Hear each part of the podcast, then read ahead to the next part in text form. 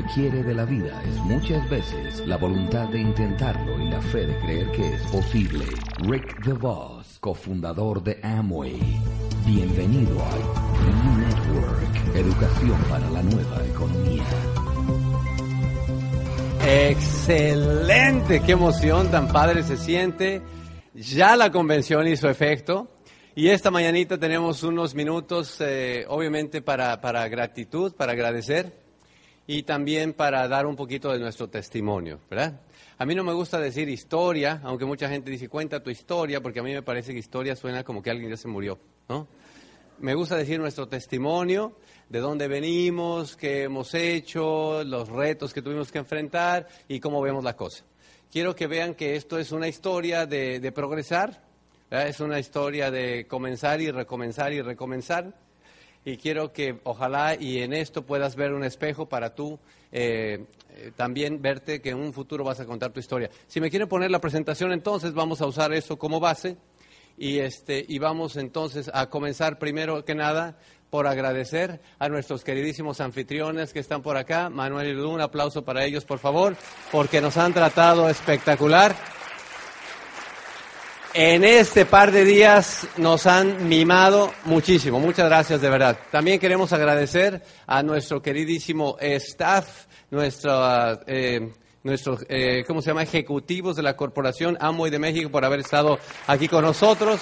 Gracias a ellos también, muy amables. Y por supuesto, quiero agradecer a nuestros queridos diamantes anfitriones, maestros de todos nosotros. Un aplauso para ellos también. Vlad y Susi, y lo mismo que Mario. Muy bien, pues ahora sí, vamos a comenzar y vamos a ir lo más rapidito posible, ¿ok? Así que pues todo mundo tiene una historia, dice ahí, todo mundo tiene una historia. Tú tienes una historia, cada quien tiene una historia, no hay mejor ni peor, la buena es la tuya, ¿verdad?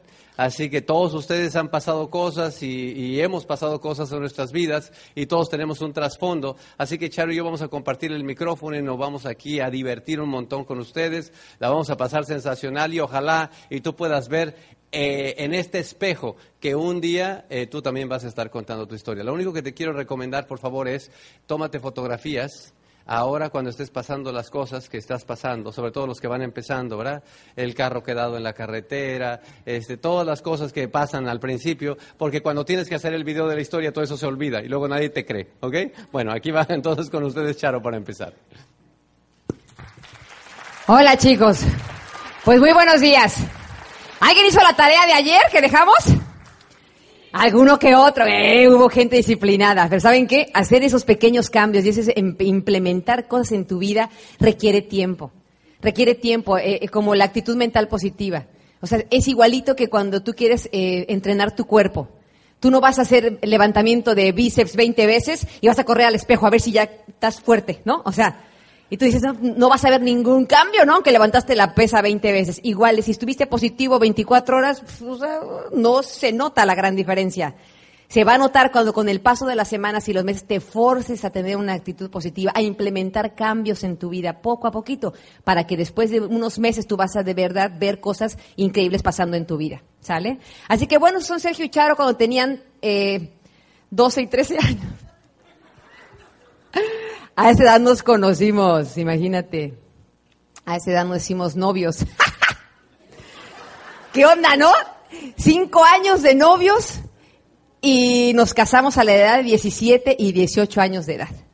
O sea, que toda nuestra vida juntos en realidad, con la ilusión de formar una familia, siempre desde que éramos novios quisimos tener cuatro hijos, y éramos de los novios ridículos que decían, cuando tengamos hijos ya tenemos los nombres de nuestros niños. Si es niña, sí, si es niño, si, si es niña, sí, eh, pero de los cuatro, ¿no? Y todos nuestros hijos se llaman con S, como su padre. Sergio se llama Sergio Roberto, así que todos mis hijos se llaman con SR. Estos son Chantal Rosario, Sandra Rubí, Sergio Roberto, Samantha Romy. Así se llaman mis hijos. Entonces, bueno, nos casamos a esa edad, tuvimos, Sergio estaba estudiando la carrera de Ingeniería Química, yo había terminado la preparatoria eh, y me casé a esa edad. Así que tuvimos las dos primeras niñas de volada, empezamos el, pedido. Entonces tuvimos a las dos primeras niñas que se llaman Chantal y Sandra, que son las mayores. Y cuando tuvimos a las dos niñas, ahí paramos, porque costaban mucho dinero los hijos, ¿no? De los pañales y todo. ¡Ah! Yo, además, yo, yo era de las de la época del pañal que se lavaba ¿Alguien es de las que lavaba pañales? Ya las, las mamás modernas ya son de pañal desechable ya, pero yo era de las que había que lavarlo y dejarlo blanqueadito el pañal, ¿no? Así en el tendedero. Entonces, este, bueno. Resulta que Sergio en lo que estaba estudiando y, y demás trabajaba. Y entonces estábamos con esa cosa de, bueno, de un día eh, tener todas las cosas que él me había prometido cuando éramos novios, ¿verdad? Porque él me decía, no, hombre, mi amor, te voy a tener viviendo como una reina y bla, bla, bla. Y vivíamos en la azotea de un edificio, ¿no? Y sé que me dice, no te quejes, tienes la mejor vista de la ciudad, ¿no? Ok, mi amor. Entonces, así empezamos, Sergio y yo. Y, y, y, cuando te recién casas y pues eh, la verdad es que más es el amor que el pensar en que de qué vas a vivir, ¿no? Este, todo el mundo nos regaló cosas, la sala vieja del tío, el comedor viejo de la otra tía, lo que sí la cama era nuevecita, ¿eh?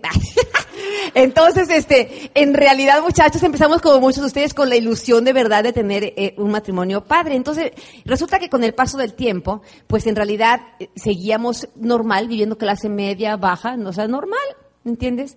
Pero Sergio empezó con la onda de, sé que ha sido siempre bien soñador y, creativo, y Sergio, no tenemos que, o sea, es que más de empleado así no es la onda. O sea, mi abuelo me decía que había que ser dueño de negocios. Entonces Sergio empezó a implementar N negocios, que no voy a entrar en tema porque el tiempo está muy cortito, pero hizo de todo mi marido, de verdad. Vendía imanes para pegar en los refrigeradores, este, inventó un spray para el cabello porque él es ingeniero químico, entonces le puso el nombre de su pueblo, Tepechingo Punk. Nadie nos compró el spray jamás.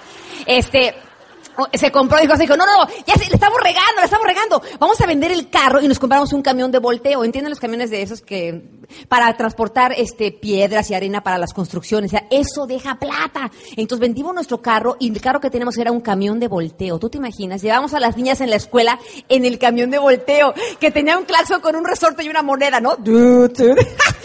y yo me acuerdo que llegábamos por las chiquillas a la escuela y, no salen y ya se vació la escuela y no salen las niñas y mis hijas por eso sumaban como que ya nadie los viera, y entonces ya salían y, mamá, no venga por nosotros en esa cosota. O sea, Ay, ya súbanse, aliviánense, ya no hagan pancho, niñas, ¿no?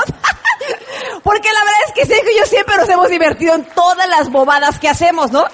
A veces, obviamente, sí le llorábamos cuando empezaba cada negocio que Sergio hacía dejarnos deudas. Y eran deudas, y eran deudas. Y un día me dijo, Sergio, ya está. Yo eh, era muy gordita. O sea, yo estaba delgadita antes de casarme, pero después de que tuve a la segunda hija, pesaba 85 kilos. Y así me quedé por un tiempo, hasta que me metí a estudiar eso de hacer aeróbics y entonces bajé de peso. Y con una escala en una anorexia por ahí, este, y bueno, el chiste es que yo bajé de peso. Resulta que entonces eh, Sergio me dice, la estamos regando, tú sabes hacer ejercicio y eso de los aeróbics, ¿por qué no montamos un gimnasio? Así que me monto un gimnasio con dinero prestado de todo el mundo, mis hermanos, todo el mundo nos ayudó, montamos el gimnasio y nos empezó a ir maravillosamente bien. Empezamos a pagar eso que nos prestaron para montar el gimnasio y justo en ese momento cuando estamos empezando como a levantar en esa onda del gimnasio, Sergio seguía con sus negocios, empezó a vender ropa deportiva y dice, para que vaya con el giro, ¿no? Del deporte. Empezó a vender ropa deportiva. Un día dice, Sergio, voy a dejar el trabajo trabaja, me voy a administrador a tu gimnasio, deja el empleo, se viene conmigo al gimnasio, aquí estamos ahora juntos los dos en el gimnasio. En ese justo momento nos hablan de, de Tenancingo, de un banco, donde nos hablan y consiguen a Sergio, de, lo localizan de alguna manera, vivíamos en Querétaro, y le llaman y le dicen que su mamá debía mucho dinero y que tenía que pagarlo, que mi suegra no pagaba y que si no pagaba la iban a guardar un ratito, ¿no? Entonces Sergio dijo, Sergio dijo, a ver, permítame cómo está eso de la guardadita. Entonces Sergio me dice, ¿sabes qué? Dejemos todo, traspasé mi gimnasio en Querétaro, vendimos todo y nos fuimos a vivir a Tenancingo, otra vez que era donde vivía mi suegra y donde habíamos nacido nosotros, no vividos ahí, pero nacidos ahí y resulta que llega Sergio al banco y le dice, hagan todos los documentos de la deuda de mi madre a mi nombre, yo voy a pagar, dejen tranquila a mi mamá. Así que Sergio llega, firma por su madre y de pronto nos encontramos a la edad de 26 y 27 años con las deudas que habíamos acumulado nosotros que eran pues más o menos, más el deudón que tenía mi suegra, de pronto nos, de verdad, un escalofrío, una cosa decir, Dios mío, ¿de dónde vamos a sacar para pagar? Así que el último negocio que Sergio hizo fue rentar tierras, rentamos como 10 o 15 hectáreas para sembrar una flor. El rancho era, producía flores eh, que se deshidratan, ¿entienden? Naturaleza muerta. Eso es lo que hacían en el rancho, esa era la fábrica que tenía mi suegra. Entonces Sergio dijo, ya sé, esta flor es especial, es carísima, se, rentemos tierra, sembramos esa flor especial y nos vamos a ser ricos. Y Sergio era siempre, te digo, ha sido soñador. Llegábamos a aquellos sembradíos, nos poníamos en la orilla y Sergio me decía, mi amor, imagínate, cuando todo esto salga a la producción y vendamos la docena tanto, me echaba toda, me vendía la leche, no todavía tenía la vaca, pero ya estaba vendiendo la leche. Y entonces, fíjate, cuando esto y cuando lo otro, te voy a llevar a pasear acá, vamos a comprar una casa mejor, te voy a comprar un carro lindo. Y yo, y yo siempre fui la esposa que todo lo que él me decía yo me lo creía, ¿no? sí, mi amor, sí, mi vida, sí, mi cielo. Y una mañana que llegamos en un, eh, íbamos a ver los sembradíos todos los días. Mira la florecita cómo va, ¡ay, qué linda! O sea, ya sabes, alimentando el sueño. Yo entiendo que lo hacemos muy bien. Pero de pronto cuando llegamos, aquello estaba negro. Y dijimos, ¿cómo negro? Pues, ¿qué, qué le pasó al sembradío? Un montón de este, urracas, o cómo se llaman esos pájaros, cuervos, arrasaron con aquellos sembradíos. Era una cosa que en mi vida había, yo visto. Una parvada llegó a aquellas tierras y devastó aquello. Se yo con los suéteres, ¡ah! ¡Ah! Eh, espantándolos, no funcionó. Acabaron con la siembra y entonces sí empezó el miedo. Porque habíamos pagado por rentar esas tierras. O sea, entonces sí fue como, Dios mío, ya nos metimos en una bronca que a ver cómo vamos a salir. Entonces me recuerdo que regresamos a la casa sin hablar, nos sentamos en la mesa de la cocina, no nos queríamos ni ver a los ojos. Nos sentamos, nos tomamos de la mano y por fin levantamos la vista y empezamos a llorar, como niños. Y llorar y llorar. Y se dice, ¿qué vamos a hacer? ¿De dónde vamos a sacar para pagar? Dios mío, sí. Y entonces empiezas a buscar culpables, ¿no? Y aquí es el primero que culpas a papá Dios, es el primeritito. Ya te ensañaste, hijo, yo le decía. O sea, ¿qué pasó contigo? Mi mamá, ¿cómo le hablas así? Es mi amigo, mamá, espérame, yo estoy en discusión con él. él y yo nos entendemos así.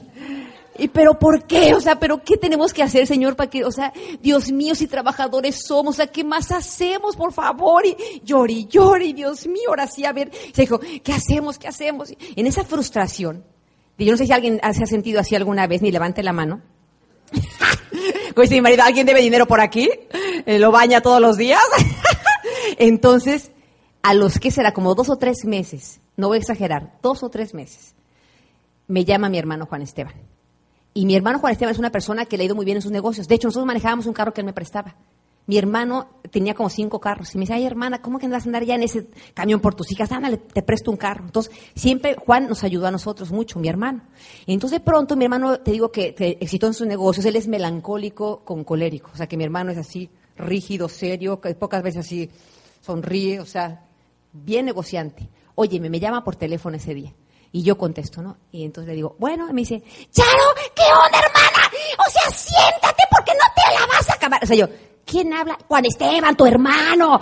Siéntate porque... Y yo, ¿qué, ¿qué traes, hermano? Dice, hermana, nos vamos a hacer millonarios. Dice, Tenancingo va a ser pueblo de millonarios. El sábado a las 8 de la noche en casa de mi madre nos vamos a reunir. Tráete a todo el mundo, va a venir contarnos unas cosas de un negocio que nos vamos a hacer ricos. ¿Me entendiste? Te veo a la casa de, mamá a las 8, bye.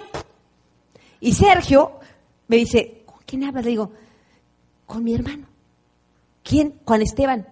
¿Y qué, qué pasó? ¿Qué? Pues que vayamos a casa de mamá a las 8 de la noche el sábado, que nos vamos a ser millonarios. Y mi marido, ¡ay, tu hermano! De que mira, yo no entendí mucho, pero él nos presta carro y nos ayuda. Así que ahora le llenamos la casa a mi madre y caemos ahí, algo, algo vamos a aprender. Así que nos pusimos a hacer llamadas, a invitar gente. ¿Cómo la invitábamos? Como invitó mi hermano colgamos, ¿no? Hola, Lupita, ¿qué onda, prima? ¿Cómo estás? Ah, muy bien, Charo, ¿qué pasó? Oye, a las 8 de la noche en casa de mamá nos vamos a ver todos juntos porque nos vamos a ser millonarios. Ay, prima, qué locura. Mira, yo no sé, hija, yo voy a ir. Si me hago rica no me pidas dinero prestado. Bueno, está bien, prima, ahí voy. ¡Pum! Llenamos la casa de mi madre. Tú imagínate qué invitación tan profesional y tan elocuente. O sea, Nada, hijo, llenamos la casa de mi mamá, estábamos ahí todos, eran como las siete y media, y pues con tal de ver a la familia y echar cotorreo, empezamos a llegar temprano todos. Estamos ahí todos temprano en la casa de mamá y mi le preguntamos a mi hermano, ya Juan Esteban, ¿de qué es todo este rollo? Mira, estamos todos aquí, hijo, ya dinos. Dice, no, yo no digo nada, va a venir a contar todo. Hermano, ya cuéntanos de qué se trata. No, no, no, ya calla, ay, no coman ansias, falta media hora. Y todos ahí chismeando y de pronto llega este muchacho este muchacho que estaba estudiando la carrera de administración de empresas, iba en el tercer semestre, galanón, con mi prima. Porque la prima fue la que se metió al negocio porque le gustó el muchacho. O sea, no le gustó el negocio. A mi prima le gustó el muchacho y dijo, ya le entro contigo, mi vida, ¿no? Entonces, entró con él y, es, y entonces fue que mi hermano vio el plan, de modo que la prima llega con el muchacho este al pueblo y entonces llega el muchacho con unos jeans así bien atacados. Su camisa aquí bien así fajadita, su camisa desabrochada con el pelo aquí en el pecho, ¿me entiendes? Así, galanón, y todas mis primas ahí en la casa de mi mamá, Y Sergio, puta, ¿qué es eso?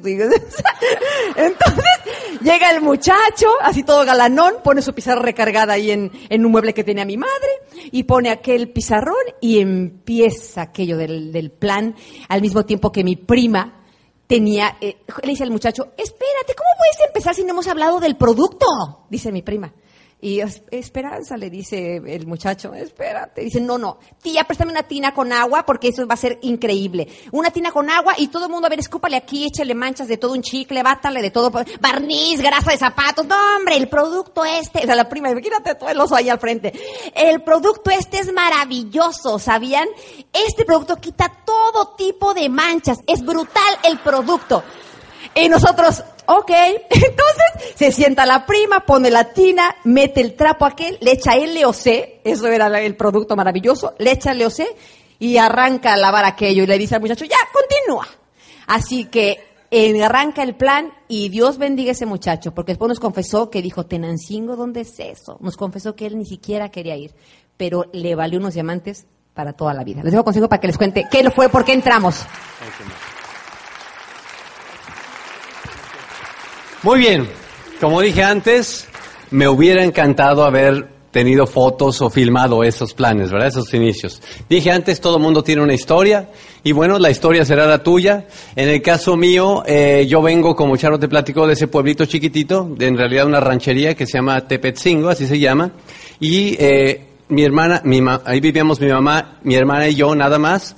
Eh, todos los hermanos de mi mamá vivían en la Ciudad de México y los hermanos de mi mamá, todo mundo era rico menos nosotros. No sé si tú sabes ese tema de que los demás son ricos menos tú, algo así, más o menos. Eso fue más o menos la historia mía.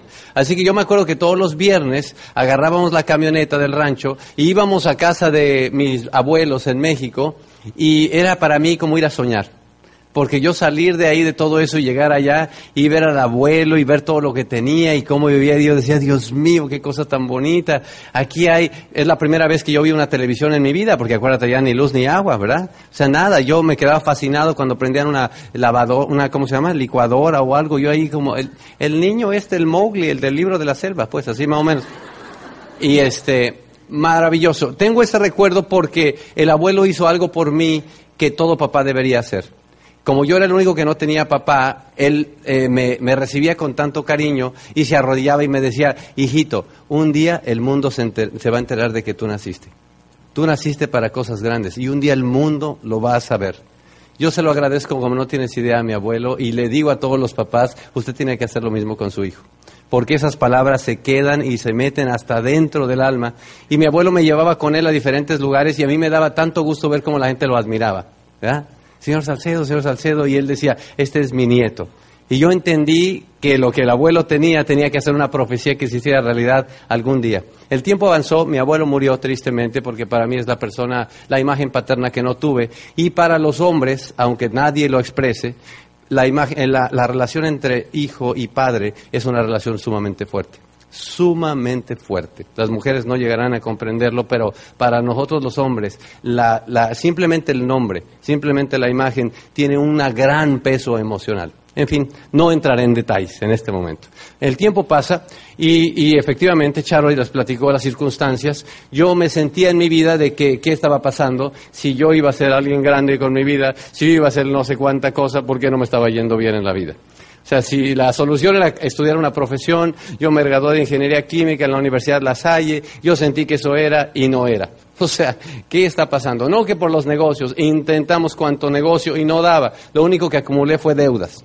Deudas y deudas y deudas. En el año 90 eh, yo me encontré con los 26 años de edad debiendo 140 mil dólares, que tal vez a ti no te parezca mucho, pero de hace 20 años es mucho. Y en México es mucho, cuando el salario mínimo era en 40 o 50 dólares al mes. O sea que eso era un dineral. y yo dije, ¿qué rayos voy a hacer con mi vida?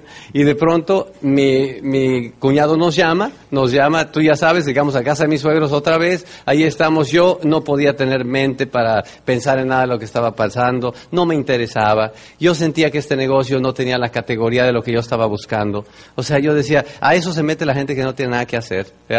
Eso, eso es lo que se mete en ese tipo de cosas. Yo estaba ahí y fíjate cómo, cómo la vida va poniéndote Dios va acomodando las cosas de unas fibras tan delgadas que tú vas llegando al negocio en el momento que tienes que llegar, con la persona que tiene que llegar. Y ese día fue para nosotros. Porque número uno, si mi cuñado no nos hubiera invitado, yo no hubiera ido a la reunión. Yo no tenía cabeza ni ganas de ver ningún negocio. Como decimos, ¿verdad? Nosotros, yo ya no quería queso, sino salir de la ratonera. ¿Verdad que no quería nada que ver con otro negocio? Primera. O sea que fuimos solo porque Él nos invitó. Si nos hubiera invitado cualquiera de ustedes, no hubiéramos ido, en otras palabras. Así para ponerlo claro. Primera. Segunda, nos dijo, traigan personas, ayúdenme porque le prometí a este muchacho que iba a tener la casa llena. Fíjate cómo Dios pone las cosas. La única razón por la cual no me paré de la sala y le dije a Charo, vámonos de aquí cuando empezó todo el numerito ese, fue porque tenía personas invitadas. Y yo tenía que no irme para que al final poderle dar una excusa, ¿verdad? Oye, discúlpame hermano, yo no sabía que de esto se trataba, por favor, ¿verdad? Como Dios pone todas las cosas acomodaditas. Yo no me podía ir de la reunión. Estaba ahí atrás, estaba viendo el show ese. ¿Alguien sabe lo que significa pena ajena?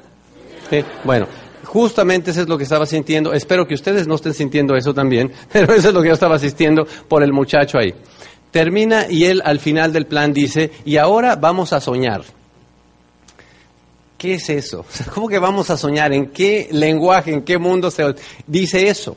Y a la gente que estudió ingeniería, esa es una palabra que normalmente no usamos porque nos enseñan a usar las ciencias exactas. Exactas, no es vamos a soñar, ¿verdad? Y el hombre dice, vamos a soñar. Yo dije, ¿de cuál fumó este? ¿verdad? Ok. Y se pone ahí, y que si tiempo y dinero no fueran problema, y ta, ta, ta, ta, ta, hasta que en una frase dijo él, todo aquel que llega al nivel de diamante puede pagar sus deudas.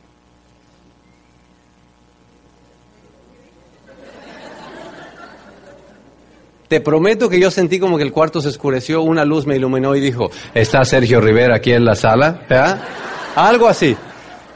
Y a ese momento hice la cosa más estúpida que jamás haya hecho nadie y te prometo que tengo el récord, sé que tengo el récord, porque no conozco a alguien más menso que yo, antes de que terminara la reunión, antes de que dijeran el nombre de la compañía, antes de que dijeran cuántos productos había, antes de que dijeran cuánto costaba entrar, yo me levanté en la sala y yo dije, yo quiero entrar. ¿Tú conoces a otro más menso que yo? Te aseguro que no. Nadie. De por sí ya el show estaba pasando como estaba pasando. Y encima se para este otro menso allá atrás a decir que quiere entrar, no sabe ni a qué. Charo me jala de aquí y me dice, por favor, siéntate. O sea, ahora qué vergüenza ya contigo también. Pero yo tuve, yo tuve en mi corazón una sensación de certeza que no te lo puedo describir. O sea, yo por dentro sentí que esto era para mí, que esto era cierto y que esa frase le valió a ese muchacho un diamante. En ese momento, en ese pueblito chiquitito, pueblito chiquitito. Estaba ansioso por entrar. Yo estaba ansioso ya por entrar, porque acabara y ya listo. ¿Qué hay que hacer? Ya, listo. Entonces él sacó una caja blanca y entonces que con eso se entraba y yo abrí la caja blanca, saqué el contrato, lo llené rápido, Charo me está viendo como diciendo, ¿y este quién es? ¿verdad? Yo ahí urgido por entrar, firmé, pagué lo que, lo que sea y vamos caminando rumbo a casa y cuando yo voy manejando recuerdo esa sensación de decir como que desperté de un trance.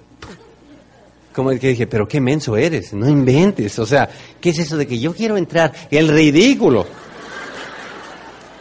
Ustedes saben esa, esa, esa frase que dice, pueblo chico, tiene mucha verdad. Porque yo dije, se enteró ahí toda esa gente. El pueblo ahí, que imagínate el, oso que acabo de hacer. Llegamos a la casa y entonces yo le dije a Charo, Charo dice, yo me voy a dormir. Y le dije, yo no, yo voy a la oficina, yo voy a, a ver en qué me metí. Entonces abro el kit, venían unas botellas, unas de plástico, unos cuantos productos, ahí eran 12 productos los que había, ¿verdad? Y eso era finales de octubre del 90. ¿ah? Así que sacamos, había un, había un eh, estuche azul que tenía letras de Amway afuera, ¿verdad? era de plástico. Y saqué eso, varios de ustedes entraron con ese también. Y saqué ese por lo que estoy viendo. Y entonces saqué eso ahí, lo puse ahí y empecé a, a revisar los papeles. En los papeles venía una, un ejemplo de cómo se daba el plan. Y ponía un circulito y yo saqué una hoja en papel blanco, saqué mi calculadora, porque los ingenieros no le creen a la gente, pero le creen a los números. Yo dije, estos no me van a mentir, así que empiezo ahí y empiezo y dice ahí, este eres tú y que, y que haces tanto y que invitas a tantos y, y me iban saliendo las cuentas y mientras más me iban saliendo las cuentas decía yo, si funciona, si funciona y este seis y que cuatro y que dos, no tienes idea la alegría tan grande cuando me di cuenta que sí funcionaba. O sea, me acababa de dar el plan a mí diez minutos después de haber visto el plan, ¿verdad? Di mi primer plan. Pero qué cosa tan hermosa, porque entonces sí dije, todo lo que me separa de mí y pagar las deudas son seis. Estos seis circulitos que están acá. Seis. Yo tengo treinta y tantos primos hermanos, más todos los demás. Charo, la mitad del pueblo de Tenancingo es familiar de Charo. El gimnasio de Charo tiene 200 o 300 alumnas. Yo dije, se ocupan seis. Yo no podía dormir. Yo dije, empecé a hacer grupos. Este de acá lo ponemos con acá, este por acá. Óyeme, no podía dormir. O sea, regresé a tratar de dormir en la cama, no, da una vuelta para acá, una vuelta para allá. Me van a ganar a la gente, la gente que estaba ahí. No te puedo explicar, no te puedo explicar. Al día siguiente en la mañana, o sea, era una, una, ansia, una ansia ya por arrancar. Charo me dijo, ¿sabes qué? Yo en este momento no te voy a apoyar al 100%. Y yo dije, pues ¿cómo no? Dices que lo estuve pensando. Y dije, no, tú no estabas pensando, yo estaba pensando, tú estabas durmiendo. Pero bueno, ahí arrancamos. Tuvimos nuestra primera reunión ese día, al día siguiente. Yo no sabía qué habían dicho, pero estaba urgido, ¿tú me entiendes? Yo quería empezar y no sabía ni cómo. Es una urgencia impresionante. Le dije a mis cuñados, tú de que te acuerdas, tú de que te acuerdas. Hicimos unas notas, yo doy el plan. Yo dije, yo hablo, yo no tengo ningún problema con hablar. Yo hablo. Invitamos, volvimos a llenar la casa. Y entonces hicimos notas, como no teníamos pizarra ahí en el Tenancingo, pusimos las notas en unas eh, cartulinas. Y entonces el trabajo mío era hablar y el trabajo de mis cuñados era pasar con las cartulinas. ¿Cómo te explico que me gustaría tener video de eso? Ese video en YouTube sería espectacular, ¿verdad? No hay. Bueno, pues ahí arrancamos, nos fuimos a la Ciudad de México, compramos 80 kits para que nos alcanzaran para la semana. Lo que es tener la mentalidad de empresario número uno y lo que es ser ingenuo, ¿verdad? Porque nadie nos dijo que nadie. Yo dije, pues si yo compré una caja de estas, me imagino que hay que vender cajas de estas. Y compré 80 para que me alcanzaran para la semana. Hicimos la reunión primera, yo di mi plan como, me, como pude, como supe, no tenía ni idea. Al final dije, bueno muchachos, solamente tenemos 80 kits. Todos los que quieran firmar hagan una fila aquí en medio, por favor. Y nadie firmó. Todo el mundo se empezó a reír, todo el mundo pensó que estábamos locos, todo el mundo nos empezó a criticar, todo el pueblo se puso en contra. Es como que antes éramos buenísima onda y queridos por todos, y de pronto nos sacaba la vuelta todo el mundo, ¡ay, ahí vienen estos! Y ¡pum! para allá. Decían que el negocio era satánico, porque el champú se llamaba Satinic. ¿Qué onda? ¿Qué onda? ¿Qué onda? Pueblo chico, pueblo chico. Te podría contar mil anécdotas, pero no hay tiempo, no hay tiempo. Pero, pero es, una, es una historia tan hermosa de encontrar cuando de verdad quieres salir adelante y la adversidad te toca de frente, cómo tú te pruebas para de verdad si es un antojo, si te vas, vas a ir por todas. Yo la imagen que recordaba era la de mi abuelo. Yo decía, mi abuelo me decía, un día el mundo te va a conocer, hijo. Un día tú vas a salir adelante, un día vas a ser grande. Y yo veía, esto es, esto es y nos pusimos a dar planes y planes, nadie entraba, nadie entraba, nadie entraba, nadie entraba. Era una desesperación que nadie entraba. Finalmente vamos a, a cambié, de, cambié de estrategia y le dije a la gente, te voy a enseñar un plan, pero antes de enseñarte el plan, firma este papelito que está aquí. Había que salir de los 80 kits, mijo. Entonces, este, la gente lo, dice, ok, bueno, voy a firmar, pero no tengo que pagar nada, ¿verdad? Y yo le decía, aunque sea. Nunca nos pagaron los kits, por supuesto, nunca. Y llego un día a la Ciudad de México que había junta de Quicksilvers, le llamaban, a los que tenían 15 en el grupo. Éramos los únicos medio de provincia, fuimos de ahí a la junta y dicen en la junta, porque todo el que va a la convención el siguiente mes califica directo. Todo el que va a la convención el siguiente mes califica directo. ¿Y te acuerdas del menso que se paró la primera vez que quería entrar? Que se vuelve a parar y dijo, yo también voy a la convención. Y dije, ok, listo, fírmate. Y cuando empiezo a firmar la aplicación veo que está en inglés todo. Digo, ay, mi madre, ¿qué onda aquí con esto? Porque en Tenancingo, tú sabes, no se habla mucho inglés, ¿verdad? Que digamos. Entonces, y digo, ¿y, y a dónde es esto? Y me dicen, en Atlanta, Georgia. ¡Ay, mi madre! En Atlanta, Georgia. Si a mí se me hacía lejos de Tenancingo, la Ciudad de México. Imagínate Atlanta, Georgia. En mi vida había ido. Entonces, pues ya me había enjaretado ahí para firmar, todo el mundo me estaba viendo, los mismos socios, los mensos este que se enjaretó ya a ir. Y ahí te voy de regreso a contarle a mi querida amada Dulcinea que he estado meses en esto, que le he estado dando todos los días, que nadie se me pasa nada y que ahora me da la gana de irme a Atlanta a una convención. O sea, tú imagínate ese rollo. Entonces llego y bueno, finalmente le dije, eh, vaya, una cosa increíble. Para hacer el cuento chiquito, llegamos a la convención, eso fue definitivamente evento transformador. La convención en inglés, en Atlanta, no hablaba inglés, íbamos un grupito chiquitito ahí, que el primera noche no teníamos ni para el hotel, nos quedamos eh, en casa de una amistad, de la amistad, de la amistad, en el piso ahí. Y entonces dicen todo en inglés. Y entonces el que quiera rentar audífonos para oír la traducción, y pues por supuesto yo, ¿verdad? Y 10 dólares. Ah, 10 dólares. Porque cuando no tienes pues, es un montón ahí, creo que lo de la comida, en fin. Y entonces este, el traductor ni siquiera hablaba bien español. De ese traductores que ponen que, que hablan así bien feo español, ¿verdad? Que ni siquiera lo saben, porque yo cuando comprende Entonces yo decía, ¿qué onda? Ya pagué por esto, no entiendo nada. La gente ahí escribía y, y- y yo escribía, escribía las notas, me están dando los secretos y yo no sé nada. A ver qué onda aquí. Qué cosa tan desesperante, mi hermano, qué cosa. Mi convención fue un reconocimiento. Fíjate, mi convención fue un reconocimiento. Un nuevo, lo que hoy vendría siendo nuevo zafiro. En aquel entonces era Nuevo Perla, que no existe hoy día, Nuevo Zafiro. Este muchacho habló en español porque era de Puerto Rico y llegó al frente y dijo, porque para hacer este negocio hay que tener pantalones. Y a mí me gustó el lenguaje. A ver, platícame, hermano, platícame, platícame. Dice, porque en este negocio lo más fácil es hablar, pero solamente los que de verdad son hombres se atreven. Y yo dije, platícame, platícame. Es más, dice, todos los que son hombres, que se, pónganse de pie. Uy, eso para mí, de donde vengo, era una ofensa. Y yo me enojé. Me enojé. En realidad hay más palabras mejores para describirlo, ¿verdad? Pero que desde el escenario no se pueden decir, ¿verdad? Pero cuando el enojo pasa a niveles sumamente altos. ¿Me enojé con quién? Conmigo mismo. Exactamente. Exactamente. Ahí. Ahí me enojé. Porque yo dije, Dios mío, Sergio, todo lo que has querido conseguir en la vida lo has hecho. Creciste sin padre, te hiciste cargo de tu casa. Vienes de una, te graduaste de la universidad. Vienes de una casta de campeones. Vienes todo eso. Y ahora entras a este negocio y dices, la gente no quiere entrar. La gente no quiere productos, no sé qué. Entonces yo me dije a mí, no sea maricón y póngase a trabajar. Póngase a trabajar. Punto y se acabó. Ahora, yo quiero aclarar,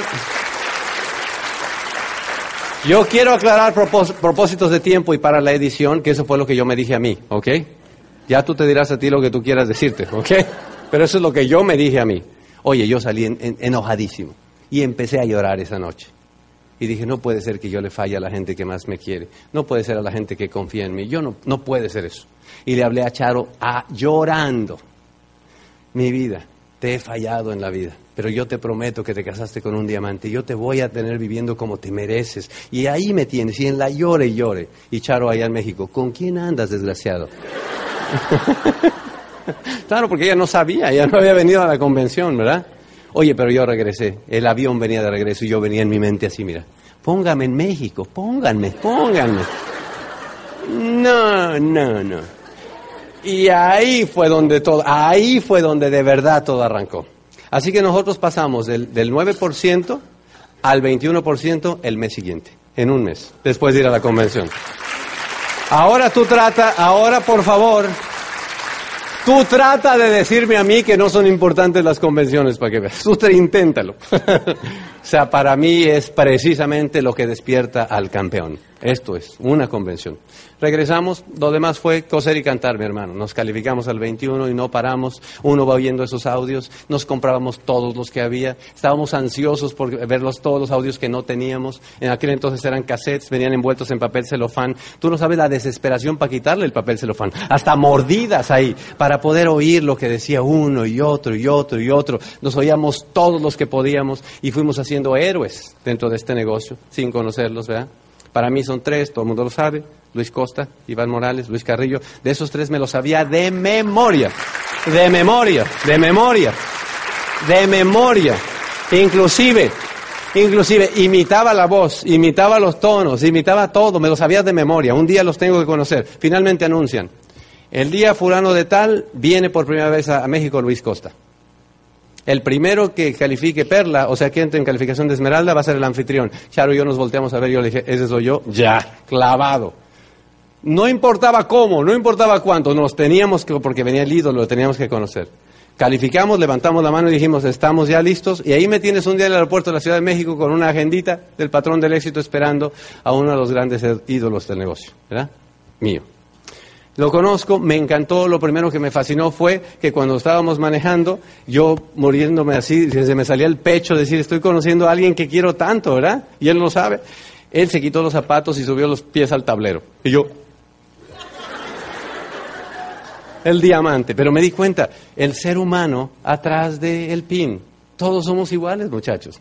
Todos somos iguales, comunes y silvestres, ¿verdad? Ahí arrancó, el tiempo pasó, Luis nos dijo, hicimos una tremenda amistad, gracias a Dios, y luego dijo, a Charles le decía, Charito, mucha marcha. Es evidente por qué.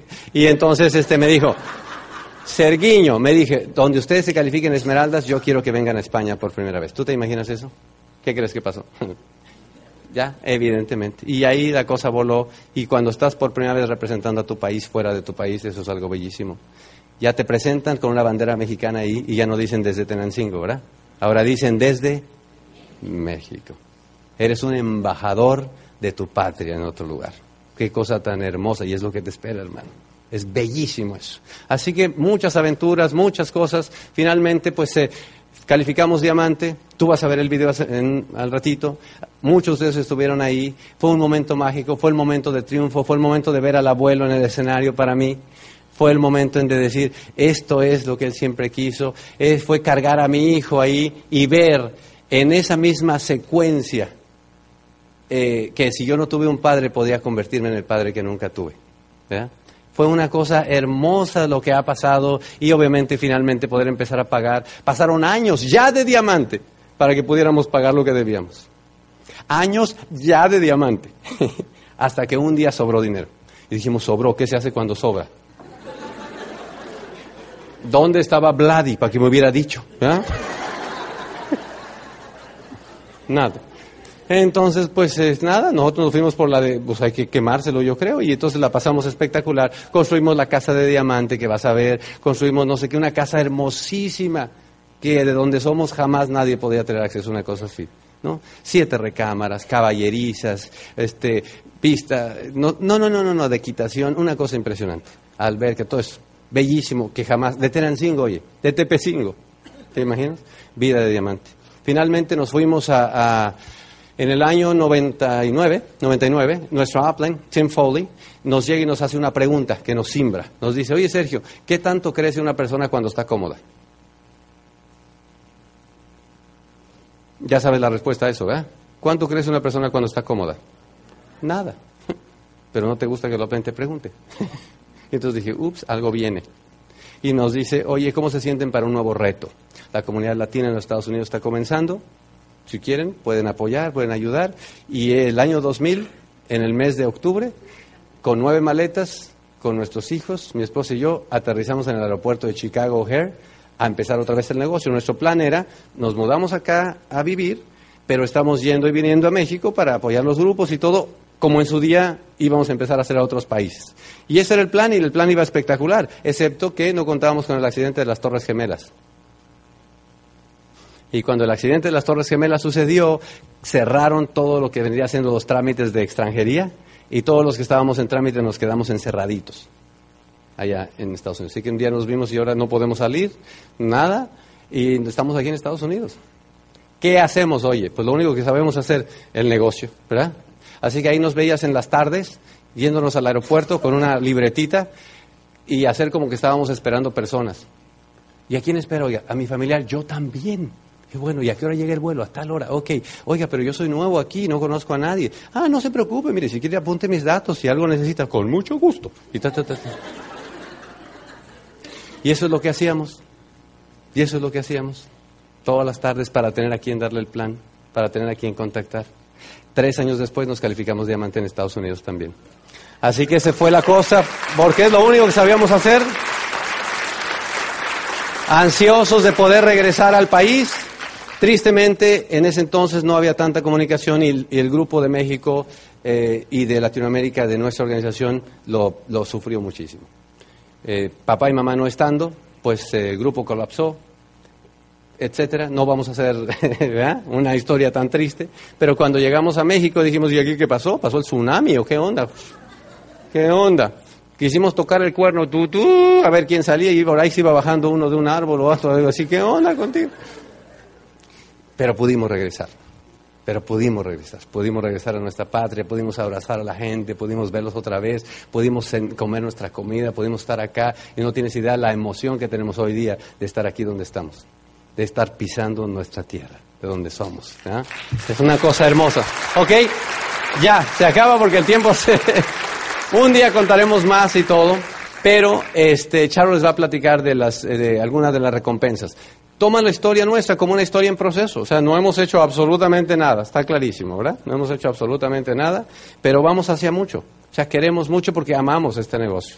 Es lo único que hacemos. Amamos la transformación, amamos el poder que tiene de transformar seres humanos, de transformar eh, comunidades. Amamos eso profundamente, el legado que tú puedes crear para generaciones. Hoy día nuestros hijos son unos hijos espectaculares. Tenemos cuatro hijos bellísimos, bellísimos, con una actitud maravillosa. Tú los ves acá, pueden estar entre ustedes, les dan un abrazo, les dan un beso, los abrazan, los animan. Una cosa bellísima, producto de este negocio.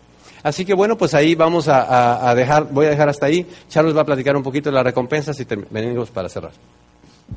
Bueno, el tiempo se acaba. Efectivamente, cuando entramos a este negocio, eh, Sergio, eh, ya escucharon todo eso, fue que yo me embaracé de mi varoncito. Así que yo los, en los primeros dos años del negocio los hice embarazada. Era correr para todos lados con la panza, porque cuando él regresó de esa convención decidí que Dije, toda la vida lo he ayudado, en todo lo que ha hecho, esta no va a ser la excepción. Así que cuando él regresó de esa convención, me uní con él y, con todo y que tenía el gimnasio, yo daba clases, eh, porque me puse en gimnasio en el pueblo, daba clases yo embarazada, con la panza, corriendo para el plan, la panza, nació el niño un sábado, fue cesárea mi niño, este, el lunes estaba yo en el Open y todo el mundo, ¿pero qué no fue cesárea? ¿Qué no diste luz hace dos días? ¿Qué haces aquí en el Open? Usted bienvenido, pásele. Yo, mi hijo abajo de la, de la mesa del registro para que nadie lo viera, ¿me entiendes? O sea, no había tiempo que perder, no había tiempo que perder, eh, nada, ni el hijo me iba a detener, ¿me entiendes?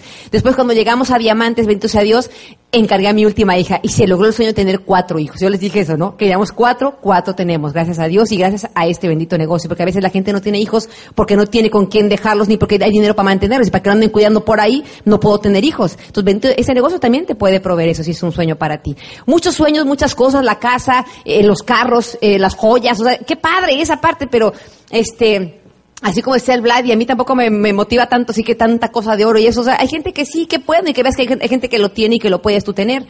Yo tenía un sueño pendiente para mí. Yo, yo tenía la locura de un día grabar un disco con mi voz que se oyera mi voz y que vieron en la portada una cosa que la Charo, ¿no? Porque yo toda mi vida, toda mi vida yo canté, yo canté y me encanta cantar música ranchera, música mexicana y esa era mi ilusión. Así que un día me dijo, ¿por qué no lo grabas ya? Y fui, pagué todos los derechos de autor de las canciones, todo lo, todo el rollo, me fui al estudio, no sabía nunca cómo se grababa, pero me viví ese sueño y finalmente me, me ¿le das la siguiente, Sergio? Me grabé, me grabé mi disco vestida de char. ¿Eh? Así que bueno, fue un sueñito por ahí que tenía medio, medio loco. Otro sueño que, que, me, que me empezó a surgir era, mis papás se están haciendo grandes y cumplieron 50 años de casados y yo quería hacerles un super fiestón a mis papás. Mis hermanos no querían, después me enteré por qué no querían, pues porque no querían cooperar. Le dije, ah, pero ah, ya entendí para dónde van. O sea, no les estoy pidiendo dinero. Quiero hacer un festejo para mis papás, quiero que se junten todos. Teníamos 11 años de no estar los hermanos juntos. Así que ese día que celebramos a mis papás, estaban sus seis hijos juntos, mis papás estaban, ¿qué te puedo yo explicar? Esa cara de mis padres pagó todo, ¿me entiendes? El verlos felices, eh, eh, mi papá como mis papás, yo sé porque yo canto porque mis padres cantaban. Nosotros éramos los niños que estábamos en las fiestas y, y, papá ya apúrense y va, no, otra, otra, otra y los seis hermanitos ahí sentados esperando que mis papás acabaran de cantar en las fiestas. Mis papás eran así, eran cantadores. Yo sé por qué canto ahora. Entonces, y rentamos un mariachazo, eran como 20 mariachis, un mariachi que tocaba impresionante, así que mi papá, hijita, cántame esta, entonces cada uno, mis, todos mis hermanos cantan, yo soy la que peor canta, tengo unos hermanos que cantan que debe haber sido cantantes, un vocerrón de mis hermanos que digo, wow, pero va, finalmente no les dio por la cantada, el punto es que cada uno de los hijos le cantó a mi padre, cántame esta hija, y cántame este hijito, y verá, una fiesta inolvidable, quiero que le des al clic, eso a mis papis cuando eran novios, y en su boda, y así están ahorita. 50 años de mis papitos. Este, y, felices de ayer que contaba este Susi, ¿verdad? Porque pues uno sabe, o sea, ¿no? Ay, no, no, no peles y lloro, ¿eh? este, mi papi no está muy bien de salud, pero pero es bien optimista, ¿me entiendes? Le encontraron algo por ahí que estaban analizándolo y entonces mis hermanas, es que a lo mejor es cáncer, le decían a mi papá. Entonces yo hablé con papá y le digo, papi, ¿cómo estás, papi? Yo después de que me dijeron eso, ¿no? Digo, ¿cómo estás, papi? Muy bien, mijita. Excelente, me llevaron al doctor. Y el doctor me dice, a lo mejor usted va a tener cáncer. Y dice mi papá, a mí el cáncer me hace los mandados. o sea, me encantó escuchar a mi papá con esa actitud, ¿me entiendes? Y, no puede caminar muy bien. Y, o sea, en realidad yo no creí que iba a aguantar la fiesta. Se estuvo todas las horas ahí con todos los invitados. Fue de verdad algo muy lindo. Eso fue una cosa que quería hacer. Y última cosa. Siempre, siempre uno, eh, cuando viene de raíces humildes, siempre uno tiene que aprender a agradecer. O sea, la vida te va a premiar, te va a probar. Cuando la vida te pone dificultad, está probando tu persistencia, ¿verdad? Cuando te pone fracaso, está probando tu perseverancia. Pero cuando te, da éxito, abundancia, está probando tu gratitud, ¿sabes? Y yo creo que siempre tenemos el sueño de devolver a nuestro pueblo, a nuestra gente, algo de lo que hemos recibido. Entonces siempre decíamos, un día vamos a hacer un donativo, un día vamos a donar. Entonces empieza a donar tú a, a causas en las que tú crees, ¿verdad? Y está padre, pero no te involucras.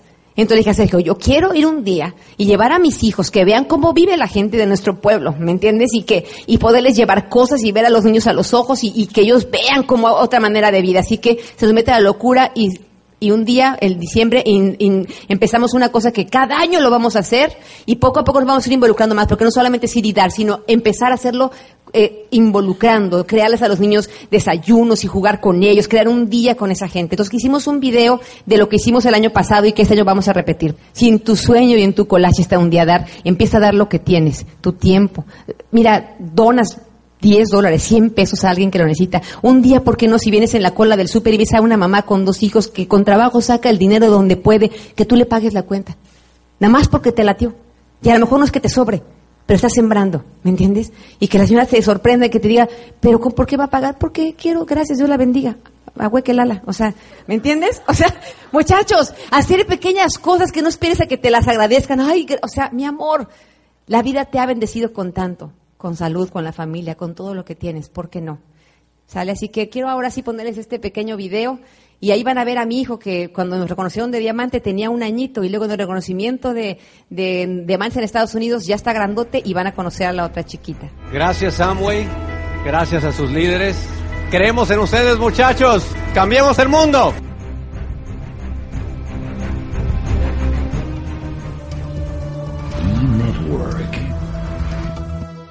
Hacemos network marketing para el siglo XXI. Educación para la nueva economía. Visite www.enetwork.com.co. Somos miembros de Alianza Global.